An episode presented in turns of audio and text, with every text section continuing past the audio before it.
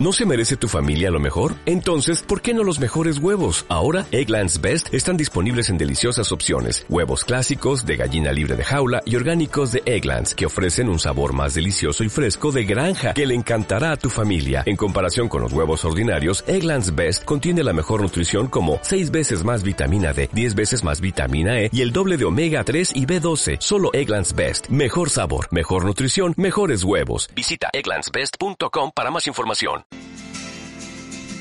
En Panorama, el siguiente bloque es presentado por Cell Shop Importados.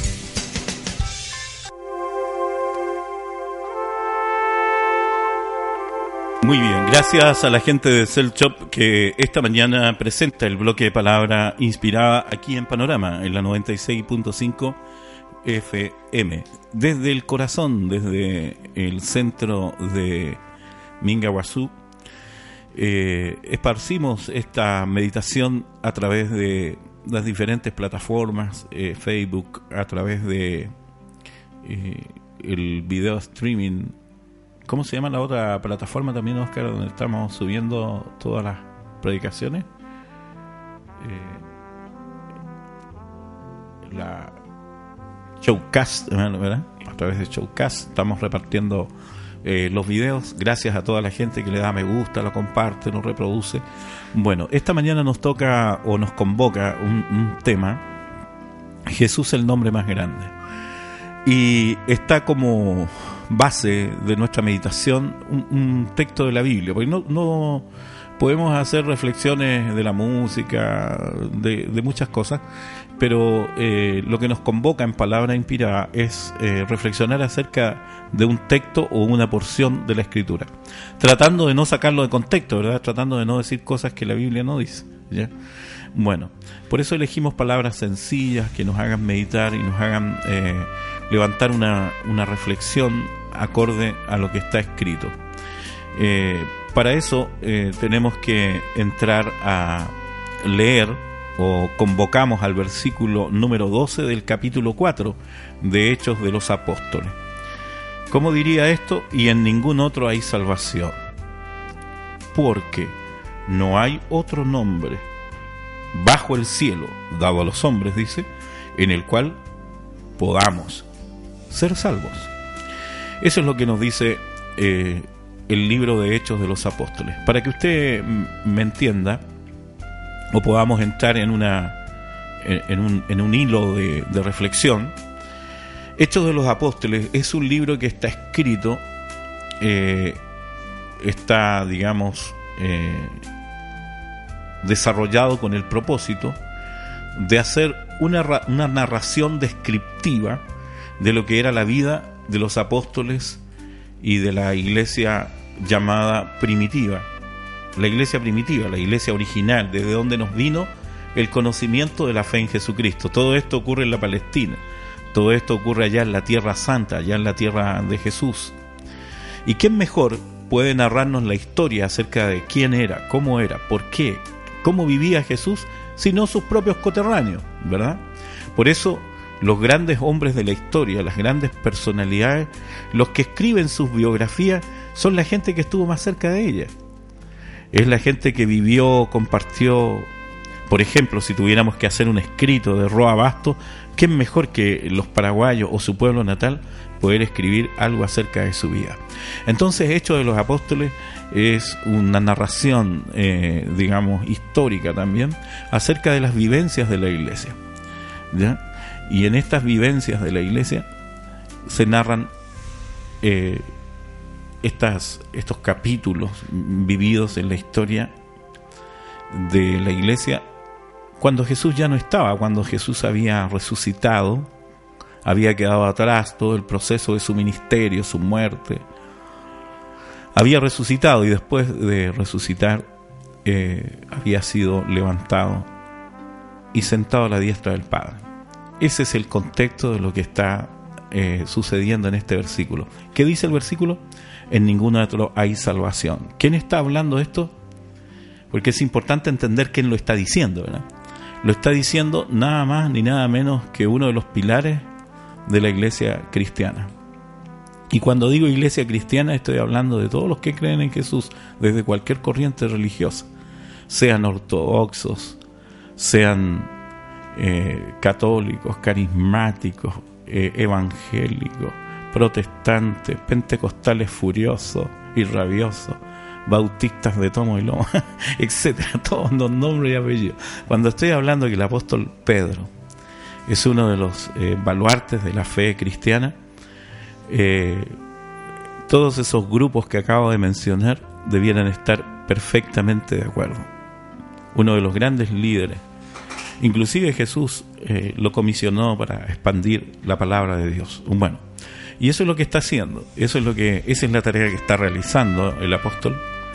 Está anunciando que Jesús o el Hijo de Dios, tan cuestionado, ¿eh? Jesús fue tan cuestionado en su, en su vida entre los hombres, cuestionado por los religiosos, cuestionado por los eh, fariseos, cuestionado por los intérpretes de la ley, en definitiva, por los líderes eh, de Israel.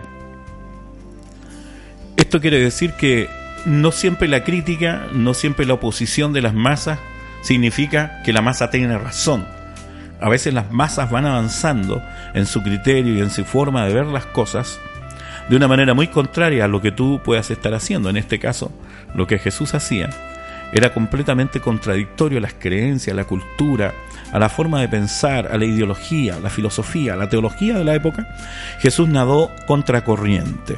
De manera que el hecho de que a veces vos empieces a nadar en las cosas contracorriente no significa que hayas elegido el camino equivocado o que estés, eh, digamos, haciendo algo indebido, impropio, porque a veces la sociedad cuestiona, a veces condena lo que no entiende. A veces la sociedad condena aquello que no es capaz de ver, por eso eh, Jesús tenía una óptica y tenía un lente, tenía una mirada que estaba perfectamente acorde a la mirada que tiene Dios. Y, ahí está el problema. No toda la sociedad, no todos los religiosos, no todas las personas que tienen la capacidad de evaluar estas cosas necesariamente tienen los ojos, la mirada, el pensamiento, la ideología de Dios. Eso es lo que dijo Jesús. Yo no he venido para hablar por mi propia cuenta, he venido para hablar las palabras que yo he escuchado de mi Padre. Y esto es tremendo. Es tremendo, mi amigo.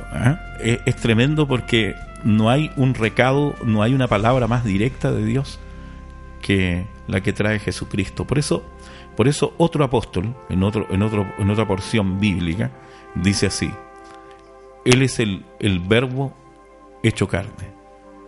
Él es la palabra que vino eh, a esta tierra, dijo, hecha carne y hueso. De manera que eh, Jesús era el mensaje más directo del corazón de Dios hacia la humanidad. Y esta mañana Pedro está intentando llevar este nombre y este mensaje, el nombre y el mensaje de Jesús, al corazón de un pueblo israelita a un, pueblo duro, increíblemente resistente a todo lo que Jesús presentó en su ministerio. Como muchos de ustedes saben, los que me están escuchando, los que verán más tarde este video, fue tanta la resistencia al nombre, al ministerio y al trabajo de Jesús que muchos lo llamaron demonio. Muchos dijeron, este es hijo de Belcebú. Porque la gente te coloca nombres, la gente te coloca nombres, la gente te coloca marcantes. ¿Mm? Te coloca de acuerdo a, lo que ve positivo o negativo en ti, te coloca sobrenombres. ¿ya? Y quiero tomar justamente esta parte reflexiva donde dice, porque en ningún otro hay salvación, porque no hay otro nombre. Quiero que subraye esa, esa, frase, que en su mente pueda seleccionar y poner aparte, no hay otro nombre.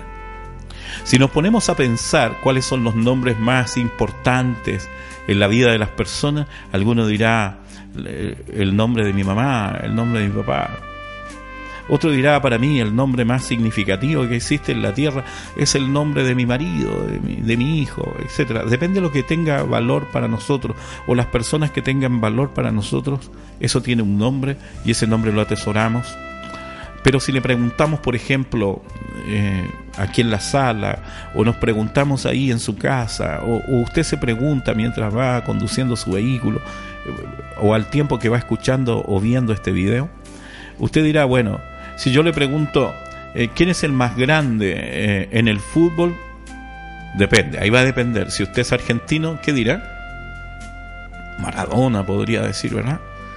Eh, o bien si ya es medio joven o, más eh, contextual dirá Leo Messi dirá ¿eh? si usted le pregunta a un paraguayo que aquí estoy en un conflicto aquí me metí en un lío ¿quién, ¿quién, podría ser el más grande habría conflictos verdad alguno diría Chilaver otro diría Salvador Cabaña otro no sé cómo se llama ese paraguayo que jugaba en, en Barcelona hace muchos años atrás. No, no es, es de la época antigua, ¿eh? es, de la, es del viejazo. ¿eh? a ver, averígüeme por internet porque no me acuerdo. ¿Ya? ¿Ah? Arsenio Erico, él. A lo mejor el, paraguayo más grande del fútbol de nuestra historia, Arsenio eh, Erico, ¿verdad? ¿Así dije bien? Ok. Entonces, a lo mejor puede que no nos pongamos de acuerdo en quién es el nombre más grande del fútbol.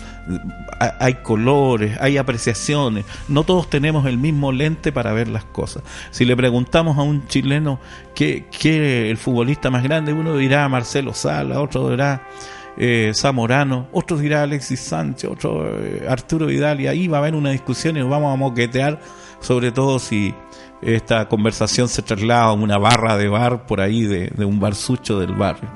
Se van a moquetear los muchachos, ¿eh? tratando de ponerse de acuerdo quién es el nombre más grande.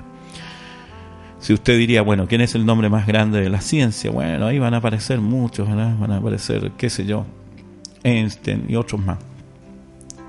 Si preguntamos en el mundo de los negocios, en el mundo de la tecnología, ¿quién es el más grande? Algunos dirán Steve Jobs, otros dirán eh, Mark Zuckerberg, el dueño de Facebook, para que usted me entienda, el creador de Facebook, y otros dirán eh, Bill Gates, el creador del sistema Windows, Steve Jobs es el creador de los sistemas Apple, de los iPhone, y ahí hay una discusión tremenda. Sin embargo, eh, esta mañana el apóstol nos está diciendo el nombre más grande, el nombre que no tiene comparación, porque ningún otro, dice, hay salvación, porque no hay otro nombre bajo el cielo que fue dado a los hombres en el cual podamos creer y ser salvos. ¿Quién es ese nombre? Yo quisiera saber a qué nombre se está refiriendo. Se está refiriendo a Moisés, a Abraham. Se está refiriendo a Anás, a Caifás. ¿Quién es el nombre que levanta todo tipo de adoración y todo tipo de admiración en el cielo, en la tierra? ¿Quién es el nombre que merece toda adoración? ¿Cuál es el nombre que es objeto de toda eh, la, la concentración de la alabanza y la adoración. Y tome nota que el que lo está diciendo no es el verdulero de la esquina, el que lo está diciendo no es el presidente del sindicato deportivo, el que lo está diciendo no es el, el presidente de la Cámara de Comercio de Mingaguazú, el que lo está diciendo es nada más ni nada menos que el apóstol Pedro. Te repito, a lo mejor para nosotros puede haber nombres muy grandes, sobre todo en el mundo religioso. Si le preguntamos a los, a los hindúes, pueden decir Gandhi. Si le preguntamos a los coreanos del norte, van a decir que ese Chingunguan, no sé cómo se llama, eh, no me acuerdo cómo se llama el chino loco ese, que el coreano loco ese que anda tirando misiles. A lo mejor para los coreanos del norte, ese Chingunguan, no sé cómo se llama. La verdad que parece que los chinos le ponen nombre así tiran un hierro y como el hierro suena, así le ponen el nombre. Bueno, ese fulano, a lo mejor para Corea del Norte ese fulano es el más grande, ¿verdad? A lo mejor en el mundo religioso, si le preguntamos, ¿verdad? A, qué sé yo, si le preguntamos a, al mundo católico, a lo mejor dirá Sor Teresa de Calcuta, otros dirán eh, eh, Juan Pablo II y así, eh, eh, ¿verdad? Y si le preguntamos a, los, a los evangélicos, unos dirán Graham, otros dirán Maldonado, otros dirán no sé quién, ¿verdad? Pero el apóstol Pedro nos está diciendo esta mañana el nombre más grande que hay debajo del, del, cielo y sobre la tierra. Es el nombre que he decidido predicar a partir de ahora y el resto de mi vida. El apóstol Pedro, columna de la iglesia, personaje singular al lado de Jesús, un cercano, un apóstol, él dijo, este es el nombre que a partir de hoy no cesaré de enseñar y predicar. Y así lo dijo, en ningún otro hay salvación, porque no hay otro nombre bajo el cielo y sobre la tierra dado a los hombres en quien podamos ser salvos. Y ese nombre, definitivamente, es el nombre de Jesús. Y en esto no debiera haber discusión. En esto no debiera haber disparidad de conceptos ni de ideologías. Debemos, todos los cristianos en todo el planeta, unificar nuestros criterios y comprender que si el apóstol Pedro tan respetado de toda la comunidad cristiana hasta hoy. Eh, Pedro es respetado hasta hoy en la comunidad cristiana. Si Pedro dijo que Jesús era el nombre más grande bajo el cielo y sobre la tierra, ¿no creen ustedes que él tenía credenciales suficientes como para decir que Jesús es el nombre de la verdadera adoración. Que, que Jesús es el nombre ante cual todas las personas, en todas las edades, pasadas, presentes y venideras, deben caer postradas en adoración delante de Él.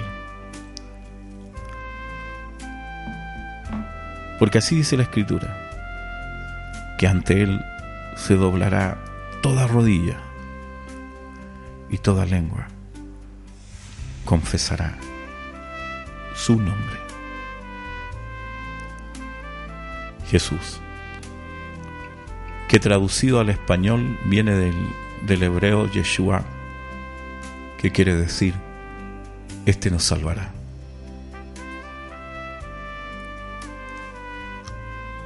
De manera que le voy a contar un misterio. Todos los judíos, todos los israelitas querían tener un hijo llamado Jesús.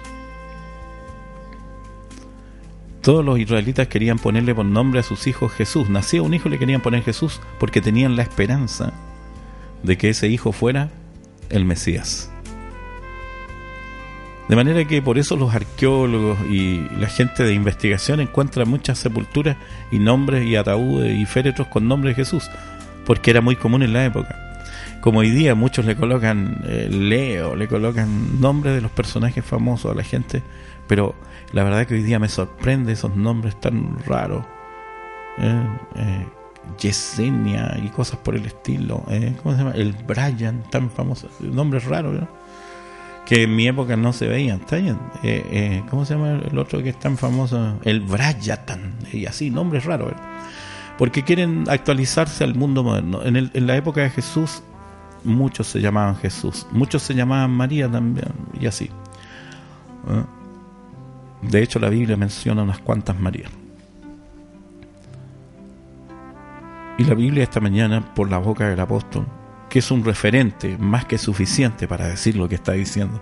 Porque uno tiene que, antes de aceptar una verdad, antes de aceptar un dicho como verdadero, tenemos que primero analizar quién lo está diciendo. Por ejemplo, si, si, el, eh, si Steve Jobs en vida dijo algo con respecto a los sistemas informáticos, hay que respetarlo porque quién mejor que él sabe lo que está diciendo. Si tuviéramos en esta sala, ¿no es cierto?, al mejor arquitecto de Paraguay, eh, hay un señor que construyó, creo, ahí el Banco Central, un, ingeniero que conocí yo hace unos años Si ese señor nos estuviera dando alguna cátedra o alguna lección acerca de lo que es la construcción, tendríamos que respetarlo porque quién mejor que él está diciendo lo que está diciendo. Eh, si el apóstol Pedro esta mañana está diciendo, en ningún otro hay salvación, porque no hay otro nombre bajo el cielo dado a los hombres en quien podamos ser salvos, es porque Él tiene la propiedad, mi amigo, Él tiene la autoridad espiritual, tiene la, eh, la, ¿cómo te podría? La autoridad teológica, tiene la autoridad presencial de decir lo que dice, porque él caminó con Jesús, vivió con Jesús, experimentó la vida de Jesús, estuvo a, escasos centímetros de cada milagro que ocurrió, estuvo en el momento de la resurrección de su suegra, eh, aunque muchos no quisieran que el Señor le resucitara a su suegra, es de como chiste nomás, pero bueno, eh, vamos a ver, estuvo ahí en el momento en que Jesús caminó por el mar. Eh, es más, Pedro quiso caminar como Jesús. De manera que no está lo que lo que lo que Pedro está diciendo no lo está diciendo en base a una suposición. Lo que está diciendo Pedro no lo está diciendo en base a una conclusión que podemos sacar sentado en una mesa de diálogo o de foro y de conferencia. Lo que está diciendo Pedro lo está diciendo porque vivió en carne propia, lo vivió en la piel, vivir la experiencia de quién era Jesús. Y él dijo, cuando fue consultado, ¿quién dice la gente que, que, que yo soy? La gente le puso muchos nombres a Jesús. Tú eres el espíritu de Jeremías, eres Elías resucitado, etcétera, etcétera. Cada quien tenía su opinión acerca de Jesús, pero Pedro dijo, no, tú eres el Cristo, tú eres el Hijo de Dios. Y Jesús le dijo, Pedro, eres bienaventurado, eres, eres un elegido entre muchas personas, porque lo que tú estás diciendo, hay un millón y millón de personas que no lo entenderán. Esa es una revelación que tú has recibido del cielo al confirmar que yo he venido del Padre. De manera que el que está aseverando esta frase esta mañana y decretando esta verdad tan grande, ¿verdad? Esta verdad tan grande que Jesucristo es el nombre más grande sobre la tierra, el que lo está diciendo lo está diciendo de primera mano, porque lo conoció, habitó con ella. Por ejemplo, ¿quién, ¿quién, puede tener una versión de quién tú eres, si eres hombre? ¿Quién puede tener una versión de quién tú eres que tu propia mujer, tu propia esposa? Ella sabe perfectamente lo que vistes y lo que calzas. Al caso contrario, si eres mujer, ¿quién mejor te conoce que tu marido o si eres mamá, tus hijos? Porque tienen una referencia diaria, tienen una experiencia personal, tienen una convivencia a diario, minuto a minuto, segundo a segundo, tienen una vida de conocerse. El, el apóstol tuvo la oportunidad de estar algo así como tres años viviendo bajo el mismo techo, compartiendo con Jesús, comiendo con Él, cenando con Él, viajando con Él. ¿Sabe usted que es el tiempo suficiente como para crear grandes amistades? Piense un poquito, a lo mejor usted nunca se había dado cuenta de este detalle, pero por ejemplo, usted puede que tenga grandes amigos hoy día y, de hecho los recuerde y esos nombres le vienen a la mente. Oh, este es mi gran amigo Oscar, este es mi gran amigo Luis, este es mi gran amigo. A propósito, le mando saludos a los, amigos que me, mandaron saludos ayer. Eh, yo pienso en sus nombres, vienen recuerdos, vienen emociones, porque hemos experimentado juntos. ¿Y, de dónde salieron esos amigos? Se preguntarán usted. Bueno, ¿de dónde, de dónde obtuviste, Pastor Oscar, esos amigos? Lo obtuve de haber estado cuatro años conviviendo con ellos en una sala de, un colegio, de, de, una facultad, de un instituto. ¿Me entiendes? Es un tiempo suficiente como para criar conceptos, para, para acunar pensamientos e ideologías. Y de esos tres, cuatro años eh, hemos, hemos logrado eh, cultivar, fundar amistades. Y hemos logrado tener un concepto muy poco equivocado de quiénes son esas personas, porque cohabitamos con ellos, vivimos juntos, experimentamos el día a día juntos, de manera que eh, nos hacemos un concepto real de aquellas personas. Es por eso que el que está diciendo esta mañana, el que está levantando esta frase y, esta versión como una, como una verdad absoluta, está diciéndolo un personaje que ha tenido a flor de piel la experiencia de haber convivido con Jesús. ¿Cuántos de los que están escuchando este mensaje, yo mismo, hubiese deseado, pagaría todo lo que pudiera reunir en dinero por vivir un año con Jesús. Por haber sido un año, un año nomás, no tres, ni cuatro, ni, ni todo el tiempo que estuvo Pedro y los otros discípulos. Si tuviera dinero, fuera millonario, pagaría lo que fuera por, por cohabitar y vivir un año con Jesús y aprender de Él, entender de Él, conocer de Él. Hay gente que paga un millón de guaraníes para hacer un curso con un determinado conferencista, porque dice, este conferencista es el más grande, y le ponen un título, es el conferencista más grande. No digo que no sean personas importantes, pero pagamos lo que fuera por estar sentado en, su auditorio, en su mesa de enseñanza, pagamos lo que sea porque ese nombre nos cautiva, ese nombre eh, es sinónimo de sabiduría y sapiencia. Yo le, yo le digo sinceramente, si pudiera retroceder el tiempo y sentarme a los pies de Jesús como lo hizo María en Betania, para escuchar las enseñanzas de Jesús, me volvería a sentar, pagaría lo que fuera, me pondría a los pies de, Jesús para aprender de primera mano el reino de Dios. Tal vez no tendríamos tantas equivocaciones como religiosos, tal vez no tendríamos tantos errores como organizaciones religiosas, tal vez no meteríamos tanto la pata tratando de hacer el bien, tal vez no, no heriríamos tanto, no lastimaríamos tanto, porque conoceríamos de primera mano el corazón de Dios, porque a través de Jesucristo hemos conocido el reino de Dios, porque así lo dijo Él. Eh, Padre nuestro que estás en los cielos, santificado sea tu nombre, venga a tu reino. Gracias a Jesús conocimos lo que estaba del otro lado del reino de Dios. Gracias a la venida del Hijo de Dios pudimos entender el misterio que encerraba acerca de Dios, porque antes de eso poco y nada sabíamos del reino de Dios.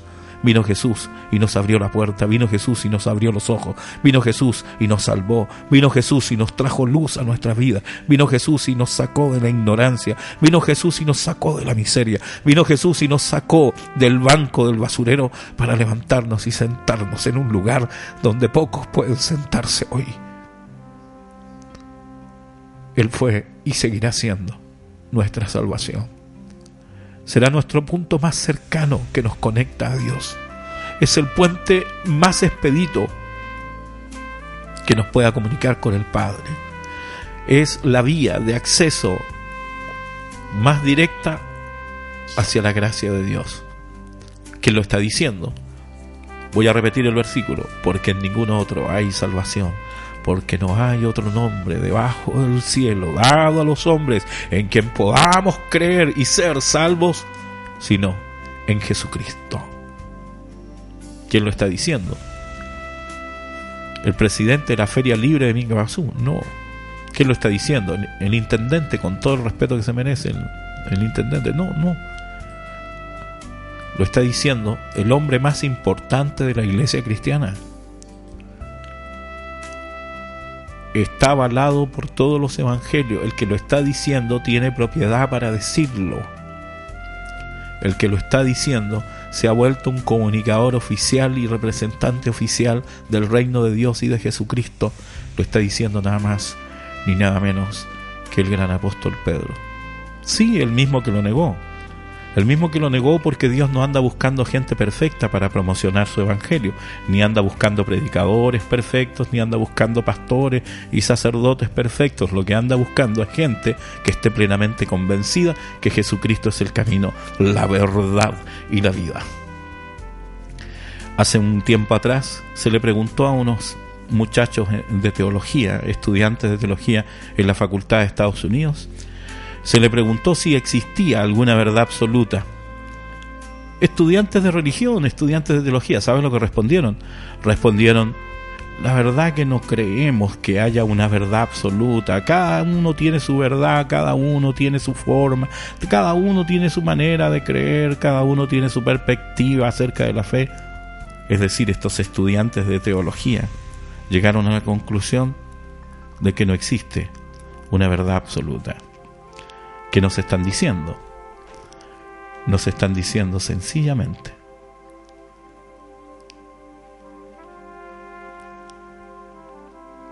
que hay más de un nombre en quien podamos ser salvos. Nos están diciendo, no, agárrate de cualquier nombre nomás.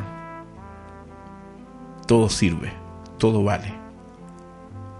esta mañana a los libre pensadores, a los que dan opción A, B, C, D, E, F, G, H, I, J, K y hasta la Z, les tengo una muy mala noticia. El apóstol Pedro ha derribado todas esas, esas teorías y ha concentrado todo, todo el favor de Dios en un solo nombre. Voy a repetir otra vez lo que dijo, porque en ningún otro hay salvación. Pastor y fulano, voy a repetir otra vez, en ningún otro. Y si nos agarramos de Mahoma y compañía eh, limitada, en ningún otro. Y si nos agarramos de Gandhi y en ningún otro. No hay otro nombre. Y esto transforma al bendito nombre de Jesús en el pasaporte, en el ticket, en la boleta de entrada hacia la vida eterna. Como lo dije alguna vez, llegó un religioso de la época en el capítulo 3 de Juan queriendo entrar al cielo y le dijo, Maestro, ¿qué debo hacer para entrar en el reino de Dios? Jesús lo miró y le dijo, debes nacer de vuelta, debes nacer de nuevo. Y él dijo, pero ¿cómo, voy a nacer de nuevo? ¿Cómo lo haré si ya soy viejo, ya, ya fui expulsado del vientre de mi madre? ¿Cómo vuelvo allí? No, le dijo. ¿Cómo tú siendo religioso, cómo tú siendo entendido en la ley de Dios no entiendes lo que te estoy diciendo? Debes nacer de nuevo para el reino de Dios. Debes nacer de agua y del Espíritu. Debes derribar todos los conceptos y las ideologías que tenías en tu mente y aceptar esta verdad, que yo soy el camino, dijo Jesús. Yo soy la verdad y yo soy la vida. Tal vez el nombre de Jesús para muchas comunidades, etnias, para muchos pueblos, para muchas ciudades, para muchas culturas, a lo mejor el nombre de Jesús no signifique absolutamente nada. Es más, para algunas religiones, sí, algunas religiones modernas que en, algún, en algunos países están siendo expulsadas y quitadas sus credenciales religiosas para muchas denominaciones el nombre de Jesús no significa nada. Pero escúchame algo. Para todas esas personas, para toda esa gente, para todos esos individuos que han sido salvos y fueron bendecidos con la vida y el nombre de Jesús, para esas personas no existe un nombre más grande que el nombre de Jesús. ¿Quién puede decirle lo contrario? Por ejemplo, aquí está conmigo la pastora Mónica. Ella sirve a Jesús desde los 18, 19 años. Tenía una enfermedad terminal, cáncer gástrico. Llegó a la iglesia, buscó a Jesús y fue sana. Escúcheme. ¿Alguien podrá sacar de su memoria y de su entendimiento que Jesús es lo más grande que le ha sucedido en su vida? No porque ha experimentado el bien de Dios. Y así en la Biblia está lleno de relatos. Un ciego, un cojo, un mudo, un endemoniado. ¿Quién le puede decir a esa gente que Jesús no, no es el nombre más grande que han conocido? A veces en la vida te vas a topar con nombres y con personas que no vas a querer recordar nunca más en tu vida porque esas personas te lastimaron, te hirieron, o quizás te hicieron pasar una gran pelada o un gran dolor. Pero sin embargo, hay otros nombres que vos recuerdas. Por ejemplo, ¿cómo no recordar el nombre de las personas que en algún momento te echaron una mano, te tendieron una ayuda? Cuando vos estabas mal, te visitaron. Cuando estabas en un hospital, llegaron allí ¿Cómo olvidar el nombre de las personas que cuando estabas pasando una crisis económica te hicieron un préstamo? Esta mañana me faltaría, ¿cómo te dijera? Me faltaría espacio tendría que hablar con, con, el administrador y dueño de la radio y decirle, ¿sabes qué? Tenés que hoy día, por ahí domingo, alquílame la radio hasta la media mañana, aunque yo sé que no se puede, pero estoy haciendo una hipótesis, porque me faltaría mañana para acordarme de mucha gente linda y buena que me ha bendecido. Conozco tantos nombres que podría lanzar esta mañana, por ejemplo, ¿cómo no acordarme de un Víctor Contreras que cuando tuve muchos problemas, ese hombre fue como un ángel de Dios junto a su familia, le mando todos mis buenos deseos, supe que estaba enfermo, que Dios te levante, Víctor, eres una gran persona.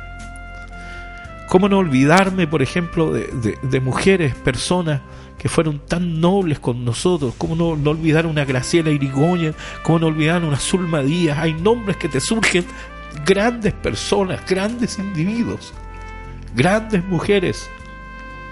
¿Cómo, cómo por ejemplo, no recordar el nombre, por ejemplo, de grandes amigos? Podría mencionarlos aquí, gente generosa, gente buena, calidad, como dice el paraguayo, e, este, calidad, ¿eh? gente, gente tan, tan noble, gente tan, como te repito, en, en, algún momento fueron verdaderos ángeles para mí, a lo mejor vos también, mientras estás escuchando esta meditación, te estás acordando de personas que tienen un nombre y apellido y han sido gente genial, ha sido gente extraordinaria contigo, pero aún así, no desestimando la nobleza y la grandeza de esas personas, hay un nombre más grande sobre la tierra y bajo este cielo, del cual debemos estar eternamente agradecidos. De Jesús, porque sencillamente Él hizo lo que el resto de las personas sencillamente no podía hacer.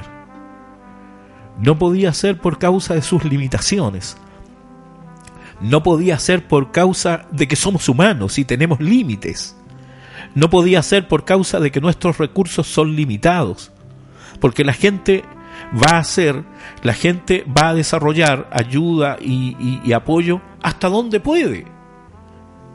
Por eso, a lo mejor tú tenías ideales y tenías personas y nombres levantados muy allá arriba. Y está bien admirar y reconocer a las personas. Pero si hay algo que debe estar en la primera columna de tu altar, es sencillamente el nombre de Dios y debajo de ese nombre Jesucristo, el Hijo de Dios. Porque Él sí pudo con sus recursos y con su autoridad, transformarse en esto que dijo el apóstol. En ningún otro hay salvación. Son millones desde la historia bíblica hasta el día de hoy que han sido salvos. Salvo significa ser prosperado. Ser salvo significa ser bendecido. Es mucha la gente que ha sido bendecida con solo pronunciar el nombre de Jesús. Y hay un beneficio más. Todo lo que usted pida en el nombre de Jesús será hecho, dice la Biblia. Y lo dice la Biblia. Lo dicen los evangélicos. Lo dice los evangelios, no lo digo yo. Todo lo que pidiera ahí en mi nombre será hecho. Es como es como que tuvieras una cuenta corriente bipersonal. Puedes girar tranquilamente porque con el nombre de Jesús te has vuelto bendecido. Bueno, que esta mañana el nombre de Jesús quede grabado tan firmemente en tu corazón que a partir de hoy le rindas homenaje, honor y alabanza a Jesús. ¿Cómo? Sirviendo a las personas, alabándole a Dios en un culto en la iglesia, alabándole a Dios por todo lo que Él te da, como quieras que sientas hacerlo, haciendo un servicio, sirviendo a tu comunidad. Demuestra tu gratitud al nombre y a la persona de Jesús, haciendo lo que es correcto, honrándole y por supuesto, hablándole a otros del amor de Jesús y su misericordia. Y aunque todo lo hubiéramos hecho, aunque hubiéramos hecho absolutamente todo, todavía es nada en comparación a lo que Él hizo por nosotros. Que esta mañana Dios te bendiga. Gracias Padre por habernos presentado a Jesucristo, el nombre más bendito y más grande allá en el cielo y bajo la tierra, sobre la tierra y en las profundidades de la tierra. El nombre de Jesús nos trae salvación y en ningún otro hay salida ni escape. Si queremos llegar al cielo, al trono de Dios, llegaremos de la mano, con la entrada y con el ticket en la mano del nombre glorioso de Jesús, porque por su nombre hemos sido salvos. Si tú no eres salvo, acepta a Jesús como tu Salvador y serás salvo, tú y tu casa. Bendice Señor esta mañana este mensaje, esta reflexión y que muchas personas sean confortadas, aliviadas y por supuesto salvas por medio de tu nombre bendito. En el nombre de Jesús. Muy bien, que Dios te bendiga. Vamos a ir a la pausa comercial y la pausa musical. Este programa, esta, este bloque fue presentado por Celtop eh, aquí en, en, Panorama y en, en la 96.5 con el gentil oficio de Celtop y Ministerio Adoración Vida Visión. Vamos a la pausa musical, ya regresamos, vamos a responder saluditos. ¿eh?